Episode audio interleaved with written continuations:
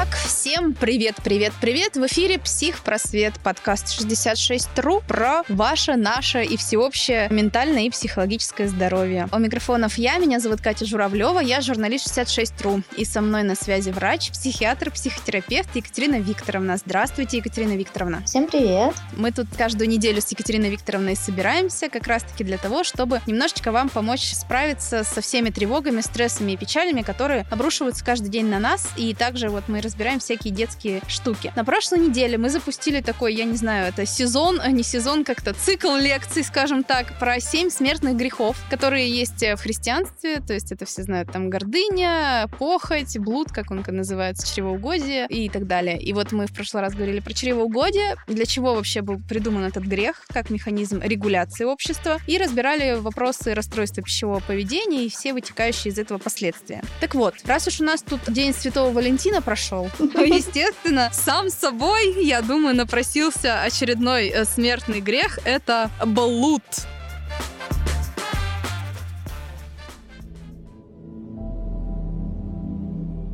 Екатерина Викторовна, давайте, мы уже выяснили, что завидовать можно, кушать не стыдно, не страшно. Что, сексом-то заниматься можно в итоге? Да, конечно, особенно по времени особенно. А если это по обоюдному согласию, по согласованности, по договоренности, то, конечно, сексом заниматься можно и более того нужно. Потому что что? Потому что это физиологическая история, э, биологическая история, и это одна из функций которая в нашу жизнь включена и которую мы, соответственно, выполняем в отношении себя, да, и в отношении окружающих в данном случае. Да, ну давайте тогда сразу поговорим, откуда вот эта мысль, что это плохо, это греховно и вообще это ужасно. А если будешь еще сексом до свадьбы заниматься, то вообще все у тебя будет еще хуже в сто раз. Ну, вообще надо, во-первых, говорить о том, что а, сексуальное взаимодействие, оно имеет очень-очень-очень-очень высокий эмоциональный накал в целом. А все то, что у людей имеет высокий эмоциональный накал, имеет высокую ценность в голове. Все то, что имеет высокую ценность в голове, да, позволяет в том числе регулировать общество. Слушайте, как можно регулировать общество? Ну, условно, ты там всем запретил все, и у людей же ну, подкипает. Да, да. Ну, конечно, такая история тоже есть, да, но при этом, когда, допустим, сексуальная функция только для деторождения, да, это вопрос демографии. Тут, в принципе, все понятно, да, то есть, когда секс не для удовольствия, а секс для улучшения демографической обстановки, да, и тут включаются вот эти сложные механизмы социального регулирования эмоционально значимых биологических мотивов. Все-таки не совсем понимаю, как вот э, благодаря этим мотивам можно регулировать. Ну, то есть, условно, запретил ты всем там спать, и люди такие, эх, ну ладно, пойду работать в поле. Надо не просто запретить всем спать, да, надо установить правила того, по каким правилам кому с кем спать, как должны а, люди жить. А поскольку это эмоционально значимо, да, то тут нужно устанавливать запреты и нужно накручивать на это еще более эмоционально значимые моменты, типа чувства вины или страха или еще чего-нибудь. Хорошо, вот мы про это поговорили, но это же как бы не только христианская догматика. Я не знаю, связано ли это с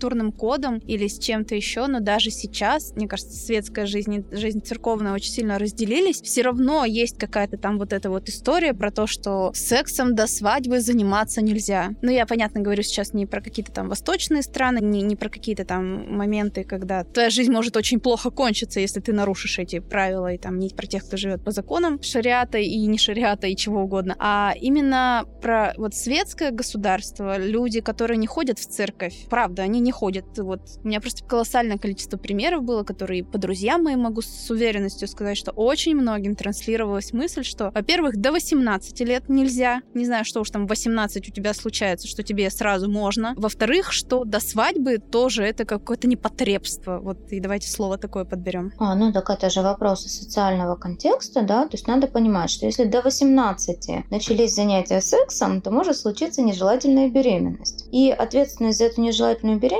будут нести не сами участники сексуального взаимодействия, да, а старшие родственники. Поэтому старшим родственникам в некотором смысле есть определенная выгода, если они не хотят говорить со своими отпрысками про и проводить им там сексуальную просветительскую работу, да, они не готовы, они стесняются и так далее, им проще сказать, так нельзя до 18. Да, и таким образом они как будто бы будут этот вопрос регулировать. Хотя мы все знаем, что это, конечно, иллюзия контроля, по большому большому Мне кажется, счету. вообще самое бесполезное занятие на свете кому-то запрещать заниматься сексом. Но это как минимум приятно. И кому надо, тот и до 18, и не до 18. Конечно. Да-да-да. Безусловно, это иллюзия контроля. То, что касается до брака нельзя заниматься сексом. Так, а в принципе, подоплека та же самая. В браке уже все будут нести ответственность за этот процесс. Но не я. Ну, не родитель, в смысле, как бы Да, уже, условно. уже не родитель и уже не один из членов этого мероприятия. Да, это все еще транслируется 2023 год. Внимание. Внимание, уже там всякие браки, какие хочешь, и уже гендера даже не два и не три, а, не знаю, там восемь, по-моему, по последним Ну, подсчетам их больше, там было. больше. Уже больше. То есть до сих пор вот эта догматика тоже работает. При этом одно из самых популярных шоу на российском телевидении это «Беременна в 16». С одной стороны, делать вообще-то так нельзя, с другой стороны, все просто, как вот прилипшие к экрану, смотрят за этими беременными девочками, которым тоже было нельзя, но оказалось можно. Тут-то как раз все понятно, да. То, что запрещено, становится еще более увлекательным и интересным. Этот механизм понятен. А то, что действует старый механизм запретов, это, ну, наверное, некоторый архаизм. То есть это устаревшая система поведения, которая, ну, до сих пор имеет место быть, да, в каком-то остаточном, а где-то в некоторых местах и неостаточном вариантом. Просто вот сегодня еще у митрополита Екатеринбургского и Верхоту- Верхотурского была прямая линия. Как раз-таки про вопрос вот сексуального просвещения он ответил, что вообще-то детям про это рассказывать срамно, а все, что вне брака, это вообще тоже непотребство. Но это же никак не защищает, во-первых, не подростков, всем понимаем, от беременности, но это же еще есть куча заболеваний на самом-то деле. Конечно. Это такая не очень адекватная картинка, ну, с моей точки зрения. Никого мне не хочется, конечно, обидеть, но не очень адекватная картинка, потому что, да, дети вырастают, дети становятся подростками, и не обладая информацией, они действительно попадают во всякие крайне неприятные ситуации. И, соответственно, в эти ситуации попадают не только подростки, они опять-таки вырастают, так и не получив достаточной информации, и, по сути, откуда они должны ее взять даже после брака? Ну, то есть это не то, что в голове появляется в связи с печатью в паспорте. Так не работает. Да, ну вообще же в целом, как бы вот это чувство вины, и опять же, я там ориентируюсь по знакомым. И как это, как э, Анфиса Чехова, помните, у нее была передача, и вот она в начале передачи сидела, а одна моя знакомая рассказывала, что у нее там, значит, такой был опыт с партнером. Так вот, многие мои знакомые рассказывали, что в первое время там,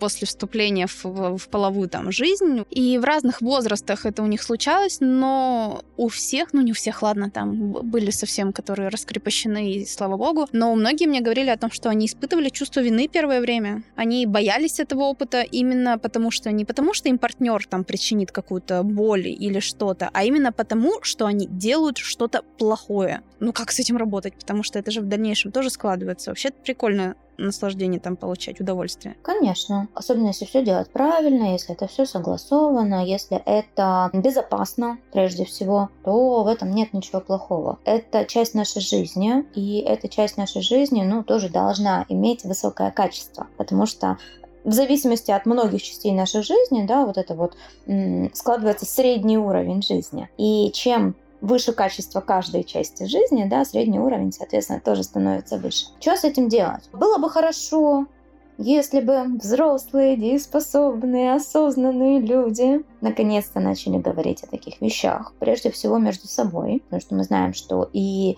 партнеры сексуальные между собой могут не обсуждать то, что происходит, а затем в корректной, деликатной, научной, наверное, с некоторой точки зрения форме, да, на языке подростков, понятным подросткам, объяснять, чего и как, а как безопасно, а как правильно, и чего вообще с этим всем делать. Ну, то есть взрослые должны начать с себя, других вариантов нет. Ну, то есть мы подходим к следующему такому подпункту. Как говорить о сексе?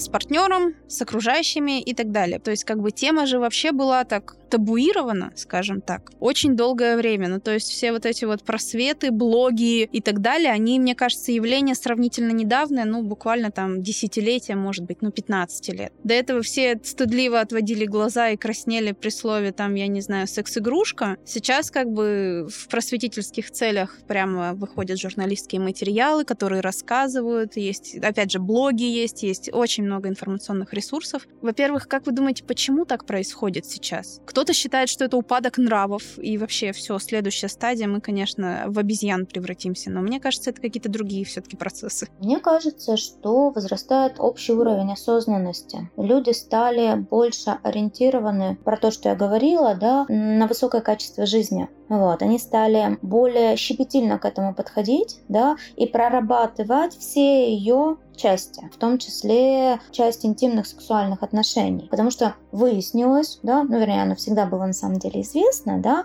но тут вдруг люди обратили на это внимание, что вообще-то между партнерами если есть там доверие и так далее и тому подобное, то можно о сексе поговорить и станет еще лучше и доверие станет в паре больше, да, еще и качество сексуального контакта станет выше.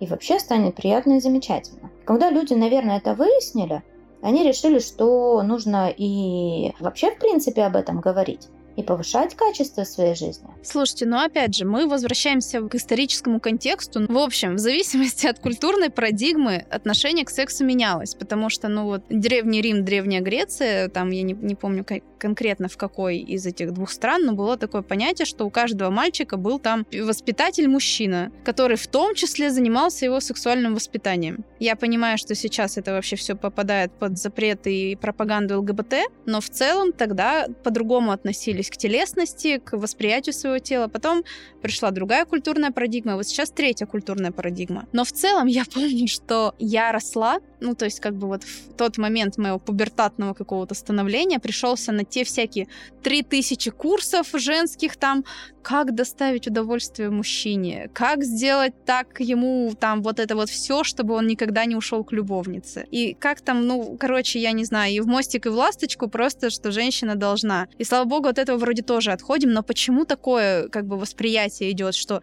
женщина должна сделать хорошо, а женщине-то, блин, никто ничего не должен, потому что, извините, оргазмы испытывать тоже греховно было какое-то время назад. Так, ну это вот все было, да, к счастью, сейчас мы сдвигаемся, да, и сейчас, мне кажется, как раз-таки общая парадигма, она про то, чтобы всем было хорошо, и она наиболее верная и корректная. То есть на самом деле в сексуальном взаимодействии будет хорошо только тогда, когда будет хорошо всем. Ну вот. и по, по обоюдному согласию. По обоюдному согласию, безо- в безопасности, да, вот это вот все конечно. А как вот быть вот с такой ситуацией, не знаю. Но опять же, мы сейчас э, разговариваем про то, как говорить, допустим, с партнером о сексе. И я не знаю, правильно сейчас использую термин или нет, но есть такой термин серое изнасилование. Или как-то так он называется.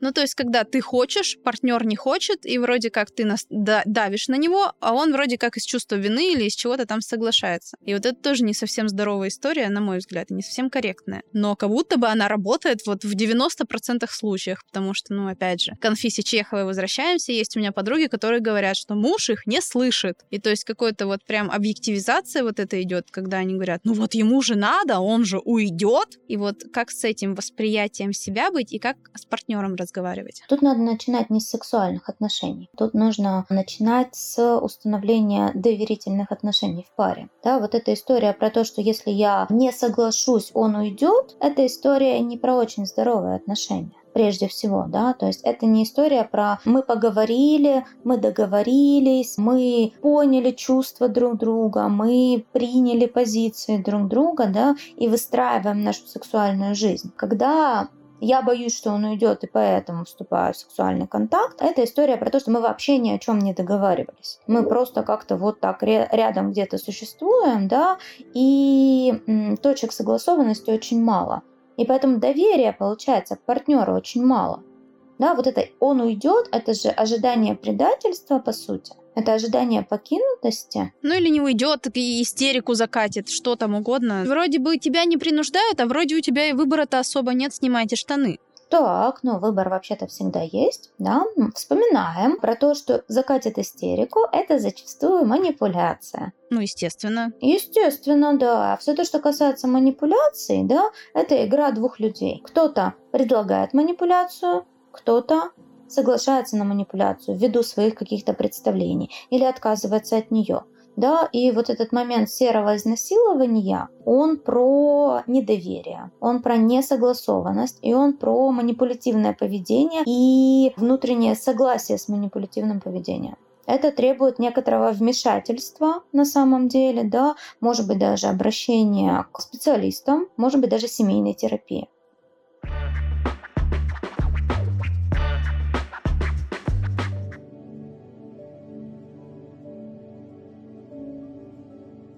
Хорошо, все, что не по согласию или есть из чувства вины, то это нездоровая коммуникация в любых проявлениях. Как говорить о предпочтениях корректно или как говорить о том, что что-то не устраивает? Потому что очень часто мы же ждем от партнера, что он почему-то как экстрасенс должен почувствовать, где нам значит хорошо, где нам нехорошо, куда нам нажать, где потрогать. А когда этого не происходит, иногда наступает разочарование. То есть как бы вот как с этим работать? Тут же тоже вопрос э, вообще-то в уровне уровня доверия в отношениях. Если у нас все хорошо, если мы друг друга принимаем, то мы и можем об этом говорить. Конечно, это должно быть очень мягко, очень деликатно, потому что именно из-за табуированности и высокой эмоциональности этой темы люди очень могут быть обидчивы, да, в каких-то этих вопросах, да, плохо реагировать, испытывать чувство вины за то, что как это я не догадался, что надо потрогать здесь, а не там. То есть это ведь тоже, ну, другая сторона медали. И, соответственно... Ну, да, да, как сделать так, чтобы человек в следующий раз был тоже расслаблен с тобой, а не думал. Там же как в процессе нужно творить и создавать. А если ты человеку скажешь, слушай, ну, что-то вот меня немножко не устраивает, я, конечно, тебя люблю, и ты самый там красивый, красивый и так далее, но в целом вот так очень же велика вероятность какого-то закрытия каких-то комплексов на эту тему. Ну, потому что, правда, тема табуированная, и считается, что говорить о ней можно только в крайнем-крайнем случае, когда уже все пошло прахом. Как сказать это деликатно? Я не знаю, тут даже не я формулировка, а что тут может быть? А тут как раз ведь вопрос еще чего. А мы вообще договаривались об этом говорить? Начать-то надо с этого, а давай будем рассказывать, кому как больше нравится и кому как не нравится. То есть это должно быть обсуждение, это должен быть эксперимент, это должна быть коммуникация даже в, в процессе эксперимента. И тогда станет значительно лучше. Хорошо. А, об этом не стыдно говорить. Давайте я просто я призываю, я не знаю, как еще это проговорить. Женщины до сих пор симулируют. Давайте, ну, будем откровенны. Мужчинам симулировать сложнее, как бы, но в целом... Всякое бывает. Ну да, но тем не менее, опять же, много раз я слышала и сталкивалась с тем, что говорят, ну я не хочу его расстроить. Условно у него там ситуация неуспеха. Он там не, не сделал там А, Б и С, и вот оно не вышло. Но ситуация неуспеха, она ведь почему?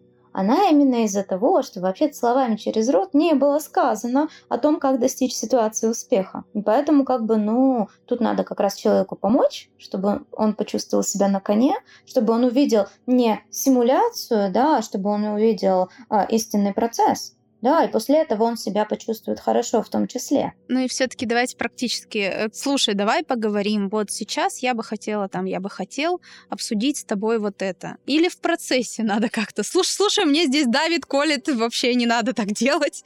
И, или как? Или письмо ему написать, допустим, любовное, чтобы не видеть, как вы оба краснеете, бледнеете, читая это письмо. Вообще для начала следует договориться о том, что вы об этом говорите, о том, что вы это обсуждаете. Естественно, нужно проговорить, что да, это щепетильная тема, да, мы не хотим друг друга обижать, да, а, но мы хотим сделать этот процесс лучше для нас обоих. И, соответственно, давай будем говорить, что кому нравится, что кому не нравится а может быть даже и в процессе спрашивать, а тебе так нравится или не нравится. То есть это вопрос, да, выстраивания коммуникации, да, в случае каждой конкретной пары. Тут каждый может выбрать для себя любой способ, как об этом говорить, главное об этом говорить. Хорошо, как говорить о, не хочу говорить э, слово необычных предпочтениях, но всем нравится разное. И опять же, мы приходим к тому, что как бы кому не нравилось, лишь бы по обоюдному согласию хоть на голове там стойте. Как сообщить партнеру, например, что опять же, я помню про доверие, да-да-да, доверие, но вдруг тебе там вообще чего-нибудь такого эдакого хочется, и ты боишься быть отвергнутым. Ну, то есть такое тоже... Есть разные сексуальные практики, то есть кому-то нравится пожестче, кому-то нравится пообниматься после, кому-то там еще что-то. Как к этому подступиться так, чтобы, во-первых, не быть отвергнутым, не быть осужденным, потому что партнер, он тоже может тебя осудить, и это дополнительный тебе стресс, пожалуйста.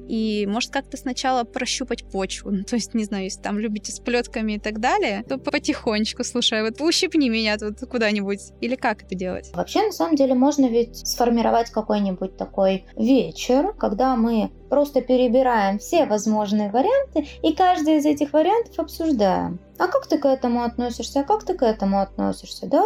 И в итоге постепенно, потихонечку, да, можно выяснить в мягкой форме, кому что нравится при этом без осуждения. Да, есть же просто прям стигматизированные какие-то практики, которые фу-фу-фу, только какие-то падшие там женщины и мужчины этим занимаются. Хотя я уверена, что многие были бы не прочь попробовать, просто им чувство вины не дает. Вот с этим чувством вины и с барьерами, наверное, как быть? То есть как-то познавать свое тело или что с этим делать? Потому что, правда, чувство вины и чувство стыда, оно присутствует. Скажем так, надо помнить о том, что наши желания да, если они а, в рамках Уголовного кодекса, если они безопасны для всех участников, значит с ними все хорошо. И по обоюдному согласию. Да, и по обоюдному согласию, конечно. Наш партнер может разделять наши желания, может их не разделять. От того, что мы скажем, что нам это нравится, это не будет элементом принуждения его да, к подобного рода действиям. Это будет вариантом приглашения попробовать. Но я же про чувство вины, про свое любимое, конечно же, сейчас. Но человек же тоже может попробовать из каких-то там не своих желаний, а просто из как бы побуждений таких. Тебе же надо,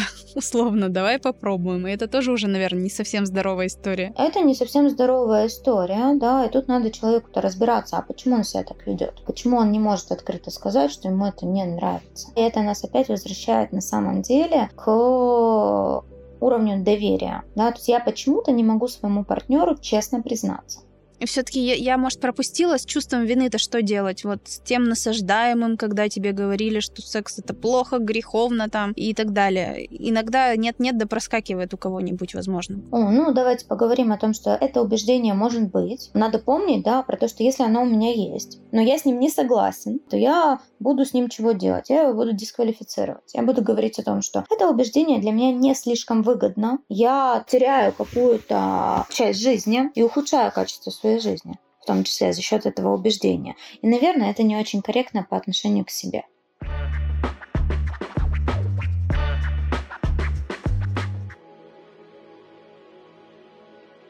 Хорошо, хорошо. Вот мы уже обсудили, что партнер может сказать, что ему что-то хочется, вы можете там как-то договариваться, не договариваться. Но а если, например, у вас не совпадают сексуальные там темпераменты? Ну, такое тоже бывает. У кого-то повышенная либидо, кому-то, значит, надо утром, вечером и, и ночью, а кому-то достаточно два раза в месяц рядом полежать, и уже как бы близость зачтена. У таких отношений вообще есть будущее? Потому что это же тоже получается, что ты через силу будешь делать что-то? Или как вот это, где-то грань? Тут на самом деле, да, это большой и большая проблема. Да? То есть если разность э, сексуальных темпераментов настолько велика, то это может сказываться на общем качестве отношений, к сожалению. Почему? Либо это достигается компромиссом, то есть не три раза в день, но и не два раза в месяц. Либо, наверное, эта пара, да, она не сможет существовать в романтических именно отношениях. Ну, в здоровых, давайте. В здоровых романтических отношениях, да, сексуальный компонент очень важен. Насколько важен? Все же говорят, любовь главное. Безусловно, любовь-то, конечно, она нужна, важна, да, там доверие и все остальное, но неудовлетворение потребностей приводит к состояниям вынужденного согласия, к дискомфорту, к раздражению, иногда к таким субдепрессивным состояниям в том числе. То есть это история, например, про то, что если у одного из партнеров высокая потребность, он может чувствовать себя нежеланным в этих отношениях, и это будет сказываться в том числе на его самооценке. Но при этом никакие аргументы, ну то есть э, мы же всегда говорим, что опирайся на логику и на факты. Вот тебе факты, тебя не хотят.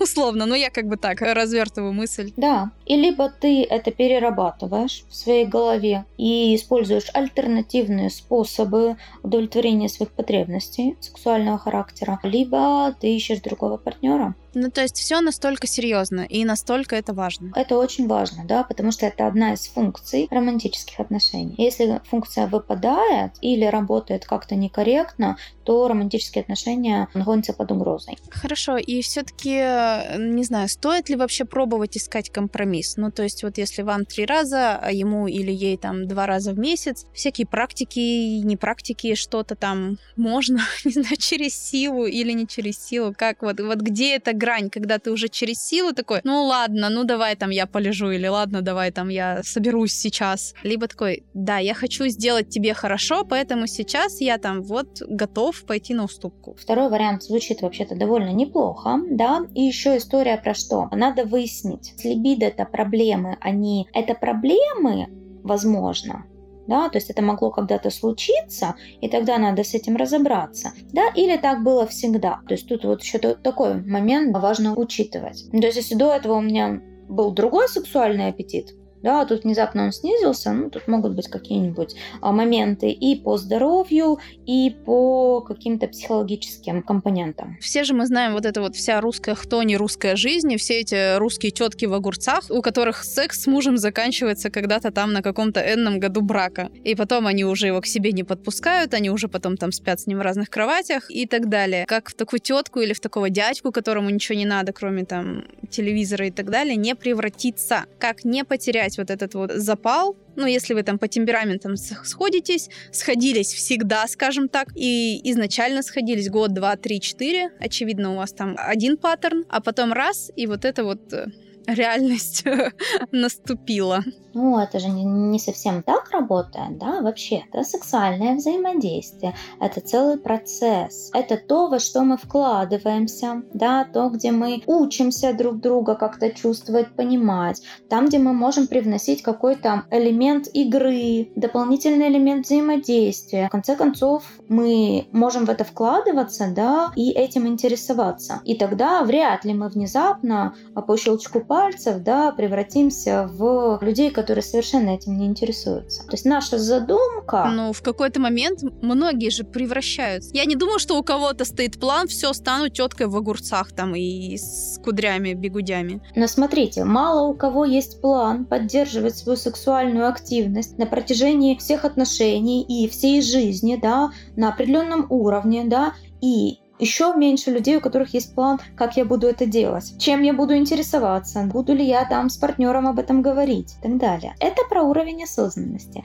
Если мы не хотим какого-то результата, не самого лучшего для нас, мы должны придумать план действий, как мы будем получать другой результат. И это будет наша задумка, если у нас в голове эта задумка будет, то, вероятно, мы будем действовать, исходя из нее, и будем получать другой результат. Ну и вообще-то давайте поговорим, что нельзя отрицать благотворные, скажем так, влияния всего этого процесса на организм. Я, насколько знаю, он помогает дольше себя чувствовать молодым, какие-то там гормоны наверняка, что-то там выделяется, и все будет классно. С врачом хочу обсудить, что заниматься сексом не только не стыдно, но еще и полезно. Почему? Тут нужно говорить о том, что, ну, как минимум, мы получаем удовольствие, мы получаем близость, да, это отвечает за наш, скажем так, вообще, в принципе, комфорт в жизни и в отношениях. Ну и плюс там всякие физиологические конечно. выносливость, там гормончики. Там, конечно, да, то есть как и при физической активности, да, так и при сексуальной активности. Дофаминчик выделяется, серотонинчик выделяется. То есть вообще все такие позитивные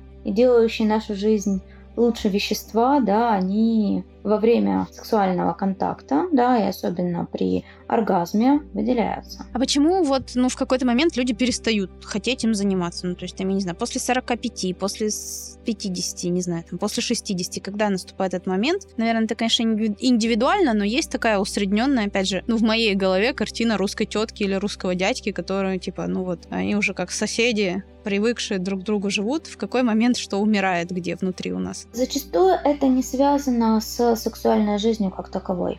Да, зачастую это связано с условиями жизни. Это связано с установками какими-то. Пока там условно я молодая, красивая, я могу позволить себе заниматься сексом, допустим. Потом я уже не могу не считать себя привлекательным или привлекательной, да, и поэтому отказываю партнеру в близости. Это опять-таки проблемы в принципе с коммуникацией в паре. То есть тут может быть очень-очень-очень много всяких различных факторов. Я уже не говорю о депрессивных состояниях, о состояниях повышенной тревожности, да, когда, ну, условно, не до сексуального взаимодействия в принципе. Ну, а вообще, до какого возраста вот можно развлекаться? Ну, да, до какого угодно. Нет каких-либо возрастных ограничений, да, в сторону повышения возраста, скажем так. То есть, как бы условно, вообще можно и 85, если хочется, если может, да, если есть силы и нет отдышки там. Да, конечно, да. То есть, если это не вредит здоровью, если это в рамках Уголовного кодекса по обоюдному согласию, то, да, пожалуйста, да, я помню.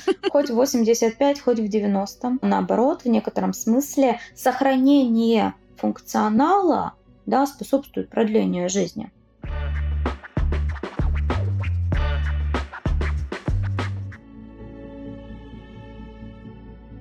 Хорошо. И все-таки еще раз, извините меня, пожалуйста, Екатерина Викторовна и слушатели, я настаиваю, что просто так сказать себе «все, я больше не испытываю чувство вины, стыда и страха», это типа не работает так. Вообще, вообще ни разу. Что нужно, как бы, я не знаю, опять же, я со своими бумажками, списками, или что надо сделать, чтобы отпустила, чтобы полностью раскрепоститься, чтобы полностью, как бы, честно и открыто начать об этом говорить. И, возможно, ведь не только со своим партнером, может, у тебя там много этих этих партнеров быть? То есть это не обязательно какие-то моногамные отношения? Конечно. Ну, во-первых, да, нужно поставить себе такую цель и понять, для чего я вообще хочу об этом говорить и как это сделает мою жизнь лучше. И как во всех таких ситуациях, да, там, где страшно, но очень нужно, Самое главное, потихонечку, помаленечку, через страх, через этот переступать и смотреть на результат своих действий, да, которые я, несмотря на страх, стыд и все прочее произвел. Чем это для меня закончилось? В большинстве случаев это будет приносить удовлетворение да, и улучшение качества жизни.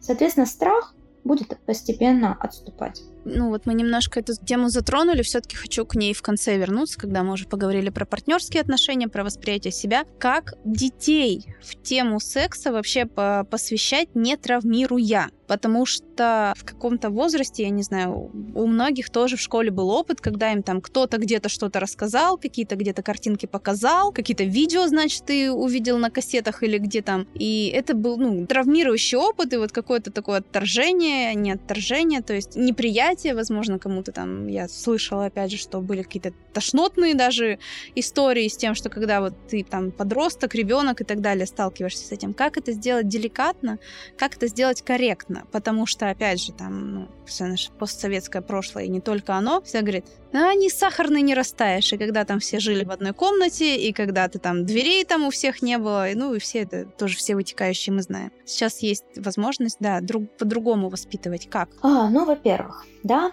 я настаиваю на доверительных отношениях в любых отношениях. Нет, нет, нет, ну я имею в виду, ну, маленький, вот он, с какого возраста надо с ним говорить, откуда там появляются дети, как все эти процессы происходят. Я сейчас не говорю там про защиту, про уже, ну, более высокий уровень, скажем так, а в целом, в каком возрасте? В 8, в 15 ему надо сказать. В 15 он уже сам знает, вот, но я вообще в целом говорю, как, как, как подступиться к теме. Детки же вообще-то в возрасте там 3, 4, 5 лет приходят обычно с вопросом, а откуда я взялся? И вот тут самое время рассказать о том, как все происходит. Естественно, не в каких-то там супер-супер подробностях, да, но объяснить, что это вот биологически так вот работает, что там мама с папой условно друг друга любят, вот это вот вся история. Подождите, подождите, мама с папой друг друга любят и уходят за закрытую дверь, а потом рождаются дети, так? Или прямо мама с папой любят, и у них там какой-то физический контакт? Да, И да. у мамы с папой вот их места называются вот так-то. У мамы есть то-то, у папы вот то-то. Да, у, не у мамы, у папы, можно сказать так. И вот есть девочки, есть мальчики. Да, обычно дети замечают некоторую разницу, да, в строении,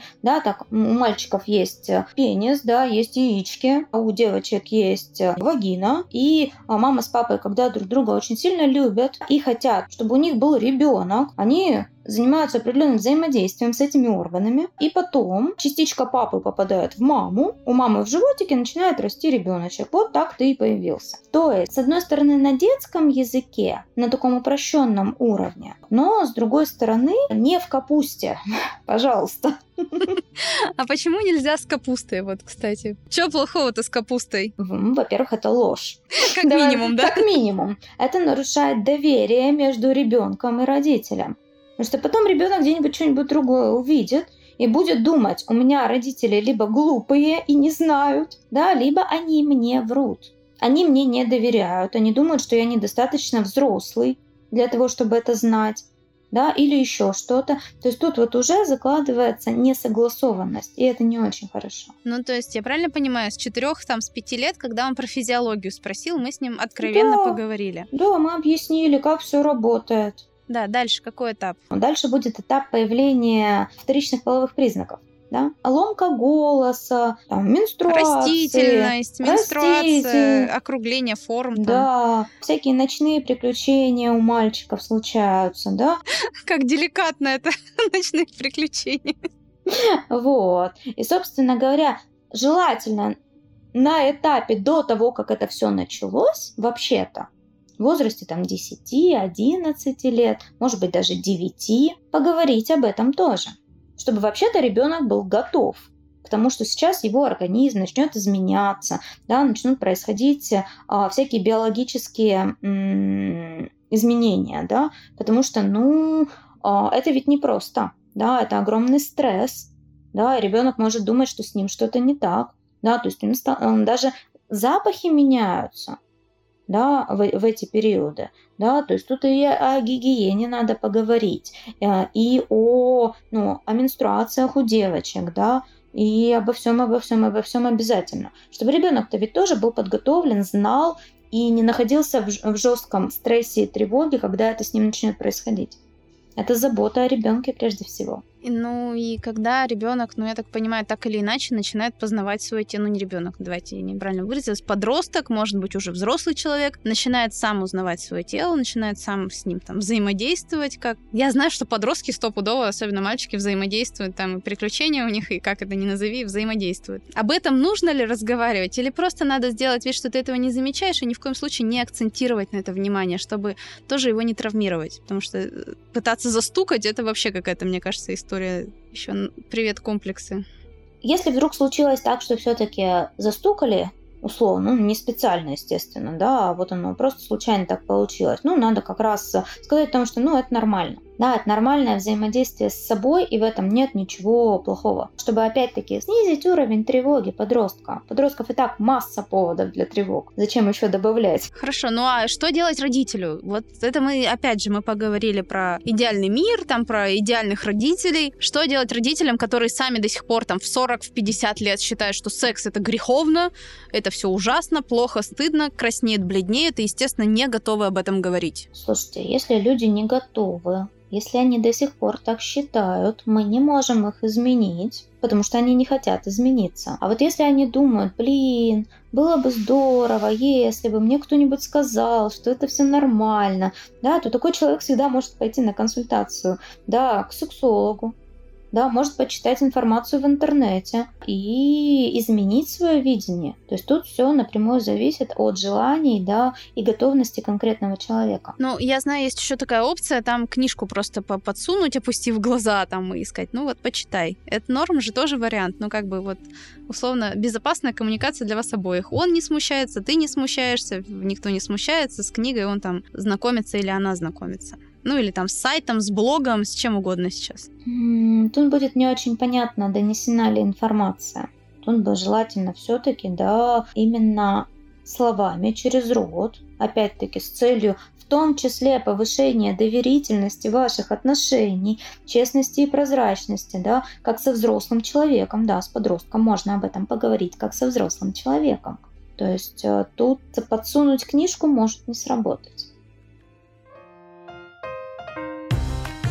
Хорошо, ну будем тогда, наверное, подытоживать. Вроде бы все обсудили. В заключении давайте еще раз проговорим. Врач, врач, врач вам проговорит, что внимание, напоминаю, завидовать не стыдно Кушать не стыдно. Сейчас, внимание, заявляют, компетентно сексом заниматься не стыдно и приятно. И вот почему. Сексом заниматься не стыдно, приятно, потому что это биологическая норма. Мы так устроены, что нам необходимо сексуальное взаимодействие. Более того, сексуальное взаимодействие должно быть как можно более качественно, потому что это часть нашей жизни, и наша жизнь станет лучше, если наше сексуальное взаимодействие будет ну, на высоте. А для этого требуется что? Требуются знания, требуется понимание, требуются доверительные отношения между людьми, в каких бы они там отношениях не состояли, да, и договоренности о коммуникации на эту тему. Ну и все, что там какой-то шейминг и не шейминг, и все, что вам пытаются как бы навязать, и все, что вы искренне не чувствуете. Но я напоминаю, что это все манипуляции и механизмы регуляции. Но если, конечно же, вы не живете в какой-то стране, в которой другое сексуальное поведение может стоить вам жизни, к сожалению, такое тоже может быть. Но я думаю, нас там, нас там не слушают, поэтому Будьте с нами на связи. Если хотите что-то обсудить или если вдруг хотите прийти с нами в студию на один из смертных грехов и, поговорить на тему, почему гордыня, что там у нас еще апатия и так далее, это все не стыдно, и с этим можно работать, то мы ждем вас в студию в следующем выпуске. Приходите, слушайте, подписывайтесь, ставьте там комментарии, лайки и пишите нам. Тоже обратная связь будет очень-очень кстати. Спасибо, что выбираете нас. И хорошей, качественной сексуальной жизни. О, это точно как от секса с Анфисой Чеховой, что-то там такое было. Всем пока-пока.